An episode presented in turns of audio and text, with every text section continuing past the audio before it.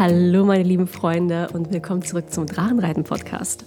Heute möchten wir ganz gerne über das Thema Musik sprechen und wir haben jetzt vorhin äh, auch gesagt, heute flowen wir mal im ähm, wahrsten Sinne des Wortes. Da muss ich sofort auch an Alicia Keys denken. Ich habe ja ihr Hörbuch gehört und da hat mhm. sie ganz häufig gesagt, äh, Flow und mit der Musik einfach mitgehen und einfach so ähm, nachspüren und einfach ja, machen, während es entsteht und so weiter. Im, Sim, Im Sinne von Alicia Keys ist ja eine super Künstlerin und Musikerin. Im Sinne von mit dem Flow gehen, äh, meint sie das, wenn sie Musik selber macht oder einfach ja. nur, wenn sie Musik irgendwie hört? Wenn sie Musik selber macht. Ah, ja, okay, so einfach mal äh, ein bisschen jammen und flowen, wie sie es immer so schön gesagt hat. Mhm.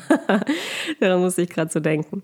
Ja, das Thema Musik wollten wir heute gerne ansprechen, weil das mal wieder recht aktuell in unserem Leben war oder ist. Und ich finde es unfassbar interessant, darüber zu sprechen, weil Musik ja so eine wirklich eine Art von Sprache ist, eine sehr universelle Sprache ist und man mit Musik sehr, sehr viel, ähm, wie soll ich das beschreiben? Sie ist sehr weitreichend, sie kann sehr viel bewirken, weil mhm. es wirklich eine direkte Verbindung zu unseren Emotionen ähm, hat.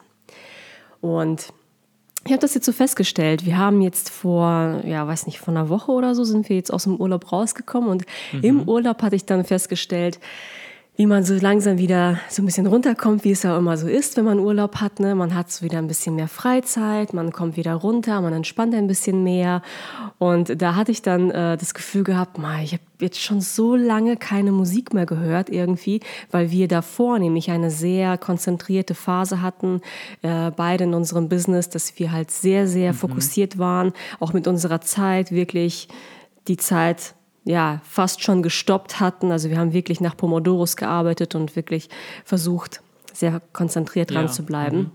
Und das hatte so eine Art von Flow, seinen eigenen Flow gehabt, so einen, seinen eigenen Rhythmus gehabt. Man war aber auch sehr so auf Output konzentriert und konzentriert auf das, was man so, also geben, geben, geben und so weiter. Und naja, man hat halt ein Ziel vor Augen gehabt, auf das man halt hingearbeitet genau. hat. Es war sehr, ja. Ähm, ja, ja, jetzt nicht engstirnig ist vielleicht ein, ein negativer Begriff, aber, ja, aber sehr wir haben schon sehr halt, gepusht. Ne? So wir haben schon sehr ge genau. genau. Man musste schon so sagen, jetzt konzentriere dich, nee, hier nicht keine Ablenkungen da, keine Ablenkungen da. Mhm. Und Musik selber ist ja die pure Form von Ablenkung, wenn man so möchte. Ne? Sie, ist, sie lässt, mhm. die nimmt einen mit und lässt einen treiben, wo auch immer es, es dann hingeht, ja. ne? und wonach einem auch immer dann ist.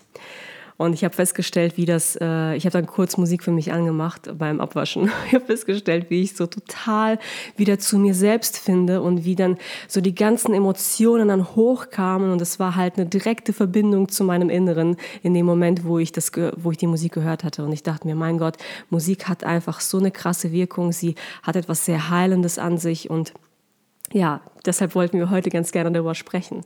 Und du hattest ja mhm. vorhin äh, so eine ganz interessante Information gegeben, die hatte ich, das wusste ich gar nicht. Magst du das mal kurz erzählen? Ja, ähm, war für mich ja auch relativ neu. Also jetzt, du hattest ja vorgeschlagen, dass wir heute doch das Thema Musik behandeln könnten. Und ich fand das ganz interessant, weil ich jetzt erst vor zwei oder drei Tagen äh, von, ich nenne ihn mein Guru, äh, von meinem Guru Satguru, ähm, etwas gehört habe, was ich sehr interessant fand. Und zwar meinte er, ähm, Musik hat eine heilende Wirkung und eine, einen sehr großen Einfluss auf unser ähm, Innenleben oder auf unser emotionales Befinden. Und zwar meinte er halt wirklich die Töne, also Sounds an sich, nicht Musik, wenn jemand was singt und da ist ein Text dahinter und du verbindest dich mit dem Text, weil er sagt, Wörter sind rein psychologisch.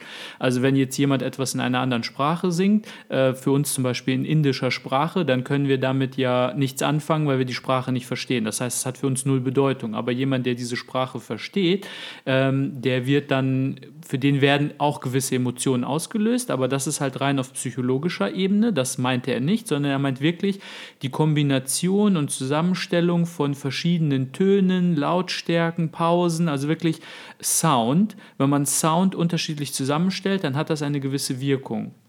Und ähm, er meinte, ähm, Sound, also Töne, sind ja Vibrationen. Und Vibration ist nichts anderes als eine andere Form der Schöpfung. Mhm. Eine andere Form der Creation, meinte mhm. er, also der Kreation, der Schöpfung. Und ähm, er meinte, deswegen ist es ja auch so, dass zum Beispiel gerade klassische Musik, klassische Musik wurde ja früher, wenn man irgendwie so Beethoven oder Mozart nimmt, wurde ja nach gewissen Regeln gemacht und sehr er hat es so genannt, so sehr mathematisch zusammengestellt. Also hinter der Musik, da stecken ja gewisse auch mathematische Regeln dahinter. Also wenn man allein so Takt sich anguckt und so Metrik. Ähm, und diese Mathemat mit dieser mathematischen Kompo Komposition und Kombination hat man nichts anderes versucht, als gewisse ähm, Schöpfungen oder Kreationen in dieser Welt oder in diesem Universum auf der Ebene des Sound nachzustellen. Und deswegen hat auch Musik teilweise, wenn man es schafft, gewisse Muster miteinander zu kombinieren, dann schafft man es, mit Musik gewisse auch Emotionen auszulösen, Wohlbefinden auszulösen oder auch Depressionen auszulösen. Und das ähm, kennt ja auch jeder von sich selbst. Also jeder, der Musik hört, weiß ganz genau, es gibt Stücke, die in uns gewisse Regungen oder Gefühle auslösen, mit denen mhm. wir uns irgendwie traurig fühlen, wo wir uns vielleicht ein bisschen melancholisch fühlen oder auch jetzt zum Beispiel im Sommer, wenn diese ganzen Sommerhits rauskommen das finde ich auch so interessant, weil mhm. was, was macht ein Lied zu einem Sommerhit? Da ist einfach eine gewisse Metrik dahinter, einfach eine gewisse äh, Art, Töne abzuspielen mit einem gewissen Takt. Ähm, das bei uns dafür sorgt, dass wir denken, oh, das ist ein Sommerhit. Und da kommt eine gewisse Laune bei rum. Wir fühlen uns halt leicht, wir fühlen uns dann gleich irgendwie so oh, frei und man hat Lust halt auf Sonne und auf Shorts und T-Shirt und draußen in Flipflops rumrennen und all sowas. Mhm. Und das kennen wir ja von uns aus unserem Alltag. Von daher kann ich das, ich habe das nie aus dieser Brille betrachtet, dass man durch gewisse Anordnung von Mustern, durch Töne, also Sounds, eine gewisse Art der Schöpfung nachmacht. Das fand ich halt so eine ja. super interessante Idee oder Theorie, wobei ja. das ja keine Theorie ist, sondern die Wahrheit.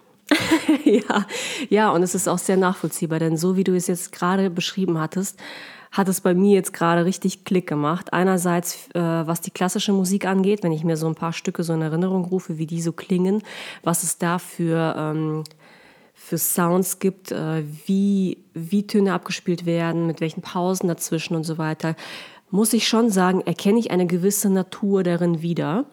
Mhm. Und dann musste ich auch sofort daran denken, dass es, dass äh, klassische Musik oder ich sag mal ähm, so eine Form von Musik häufig ja auch als Hintergrund für Filme verwendet wird, wo dann wirklich mhm. speziell für einen Film ein Stück komponiert wird, was mhm. dann die Situation widerspiegelt, was sei auch dann wiederum die Natur der Sache bestärkt. Oh ja. Wenn man irgendwie ja. eine dramatische Szene hat, dass dann irgendwie große Trommeln dazu kommen oder irgendwie ähm, einfach so einen Effekt hat das ja. ja. Ne? Das finde ich so verrückt, wie man mit Musik auch tatsächlich ähm, Geschichten erzählen kann. Und, ja, das ähm, ist für mich das Paradebeispiel mhm. äh, Hans Zimmer. Ja. Wenn man sich einfach seine Inception oder Interstellar anguckt, ähm, man kann sich die Musik ja auch einfach mal so, diesen OST, Original Soundtrack, einfach mal auf YouTube anhören. Das an sich, also Time zum Beispiel, ist äh, eins mhm. aus Inception, ein Stück die an sich sind ja schon unglaublich ähm, machtvoll, sage ich mal, weil hört ihr das einfach mal an oder ihr eu, hört euch das mal einfach an, dann hat das schon eine Wirkung. Das aber im Zusammenspiel mit den Bildern und dem Film, den man sieht, merkt man halt einfach, dass die musikalische Untermalung, und das ist ja eine Form von klassischer ja. Musik, was Hans Zimmer mhm. da macht, eine unglaublich große Wirkung hat, diese Geschichten auch zu unterstreichen. Und das führt total viel zum Erlebnis bei, diese Geschichte zu erleben, sich in, in sie zu vertiefen, einzutauchen und sie wirklich mit all seinen Sinnen zu spüren, mhm. weil diese mhm. Musik mit seinen Vibrationen Aha. gewisse Vibrationen in uns ja auch auslöst und das mhm. wiederum Gefühle und Emotionen halt verstärkt. Weil ich könnte schwören, wenn man jetzt aus so Filmen wie Inception oder Interstellar die Musik einfach mal rausnehmen würde, dann wäre der Film wahrscheinlich nicht halb so gut. Ja, das hätte, hätte ich jetzt auch Das behauptet. unterschätzt man halt immer. Deswegen ist ja auch Hans ja. Zimmer so ein, in seinem Bereich wird er als Genie angesehen und äh, ähm, halt immer von allen großen Regisseuren ist er heiß begehrt, ne? weil er es halt schafft, die Wirkung des Films nochmal zu verzehnfachen. Mhm. Ja, ist es dann vielleicht auch deshalb so, dass Menschen, wenn wir irgendwie ähm, gerade eine traurige Phase haben oder gerade eine fröhliche Phase haben, dass wir dann eben diese Musik dann auch gerne hören, weil sie uns hilft, mhm. unsere Emotionen mhm. so richtig zutage zu tragen und die auch vollständig wahrzunehmen, so eine Art Meditation sozusagen, mhm. hätte ich schon behauptet, dass das eine, eine heilende meditative Wirkung hat, wenn man dann halt ich sag mal, Musik passend zu den Gefühlen hört. Wobei man ja manchmal auch sagt, wenn man irgendwie, keine Ahnung, früher oder so hieß es dann so, wenn du mit deinem Freund Schluss gemacht hast oder andersrum, dann äh, hör dir bloß nicht irgendwie Ewigkeiten traurige Musik an. Irgendwann musst du dir auch fröhliche Musik anhören, so nach dem Motto, um dich aus diesem Loch mhm. rauszuholen, so aus dieser ja. Depression, um halt die andere Wirkung zu erzeugen. Ja. Ähm, nee, doch, das ist tatsächlich so. Und das habe ich auch irgendwo gelesen, dass ähm, Musik einen auch ähm, bei Bewältigung und Verarbeitung von Trauer, ähm, helfen kann. Also zum Beispiel, es gibt ja diese, was sind das, die fünf Stufen der Trauer, ne? Erstmal mhm. Verleugnung und dann irgendwie Ärger und all sowas halt. Kenne ich mhm. jetzt nicht alle auswendig. Und da gibt es schon gewisse Musikstücke, die in jeder Stufe dir dabei helfen können. Aber du musst natürlich nicht die Musik der einen Stufe hören und da festhängen, sondern halt immer weitergehen, um halt dich selbst diese Schritte alle durchzuleiten. Und das finde ich auch so interessant im Zusammenhang mit künstlicher Intelligenz und ähm, halt Machine Learning, dass äh, es inzwischen ja auch Algorithmen gibt, die Musik komponieren, ja. bei denen man ja, bei denen man erstens nicht unterscheiden kann, dass es ähm, Musik von einer Maschine ist, weil man ja immer sagt, ja Maschinen können ja keine Gefühle ausdrücken mhm. und eine Maschine wird niemals so gut komponieren und niemals so ein guter Musiker sein wie ein Mensch, weil der Mensch ja nur weiß, welche Gefühle und Emotionen äh, angeregt werden bei anderen mhm. Menschen, wie das geht. Und das stimmt halt nicht, weil, ähm, wie ich gerade gesagt habe, bei diesem Satguru, äh, Töne, Musik äh, folgen einem gewissen mathematischen Muster. Das ist so paradox und, für mich. Ja, und diese Algorithmen, die wurden so programmiert, die wurden natürlich, also wie funktioniert Machine Learning? Das ist halt so, du hast halt ganz viel Lehrmaterial, das stopfst du dem Algorithmus rein und du sagst ihm, das ist ein trauriges Lied, das ist ein fröhliches Lied, das ist ein Lied, bei dem die Atmosphäre ähm, hervorgehoben wird, das ist liebevoll, das ist spannend, das ist irgendwie, ähm, keine Ahnung, ängstlich, ähm, das löst halt irgendwie Depressionen aus und da gibt es ja auch schon Klassifizierungen, wenn du dir zum Beispiel, wir benutzen ja auch zum Beispiel für YouTube so einen Service, ähm, wo wir halt ähm, eine Mitgliedschaft haben, das nennt sich Artlist oder auch zum Beispiel Epidemic. Da kann man ja Musik runterladen, die mhm. man dann halt kostenlos für seinen Kanal benutzen kann. Das kostet halt was pro Monat, aber all die Musik kannst du da verwenden. Ja. Und die ist ja auch einkategorisiert in ähm, jetzt nicht nur in Richtungen wie Jazz und Pop und Elektronik, sondern die ist auch in diese Stimmungen einkategorisiert. Ja. Traurig, liebevoll, irgendwie äh, aufgereizt oder erregt oder wie auch immer. Und da gibt es zig Kategorien. Und das machen halt mhm. Algorithmen, die wurden vorher natürlich manuell gefüttert und dann stopfst du das alles rein und du sagst ihm, das ist das. Und dann kann der, wenn die Maschine oder dieser Algorithmus das gelernt hat, das so verarbeiten, dass er dir selber daraus ein Lied komponieren kann. Dann kann, sagst du ihm, ich brauche ein Lied für, äh, weiß nicht, meine Traurigkeit zu bewältigen. Und das ist halt die Chance, zum Beispiel, wenn man sagt, man geht jetzt so in Richtung Psychotherapie oder sowas, was Psychiater machen, dass man in Zukunft mit Machine Learning diesen Prozess unterstützen kann. Wenn jemand zum Beispiel einen geliebten Menschen verloren hat durch den Tod oder so, ähm, ganz früh. Und der ist halt total, der ist fertig mit der Welt, total traurig, wird depressiv und kommt nicht weiter. Und dann kannst du durch so einen Algorithmus, der dir eben für diese fünf Stufen des Trauerns, für jede Stufe die passenden Songs macht und dich mit dieser Musik durch deinen Trauerprozess durchleitet, sodass du diese Stufen alle verarbeiten und abschließen kannst und am Ende, ich sag mal, psychologisch wieder gesund rauskommst. Das war so ein Artikel, den ich mal vor einiger Zeit gelesen habe. Und das fand ich super, super interessant. Mhm. Das war für mich auch neu. Und es hat mir auch einfach nur gezeigt, weil das war so ein bisschen ging los mit der Debatte, können Maschinen und Algorithmen äh, Kunst machen? Mhm. Weil Musik mhm. ja auch äh, ja. als Kunstform angesehen Klar. wird und das ist eine menschliche Domäne, das ist ein Bereich, in dem nur Menschen bisher tätig waren. Mhm. Maschinen machen nur diese routinemäßigen Arbeiten, irgendwas greifen hin und her, irgendwelche Bänder oder so, Roboter quasi. Ja. Und da ging es um die Diskussion, so können Maschinen echte Kunst machen, die auch von Menschen als Kunst anerkannt wird. Und da wurde diese Musik als Beispiel benutzt.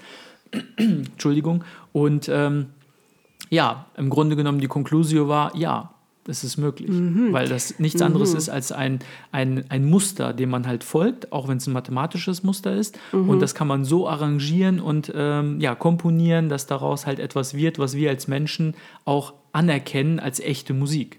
Ja, interessant.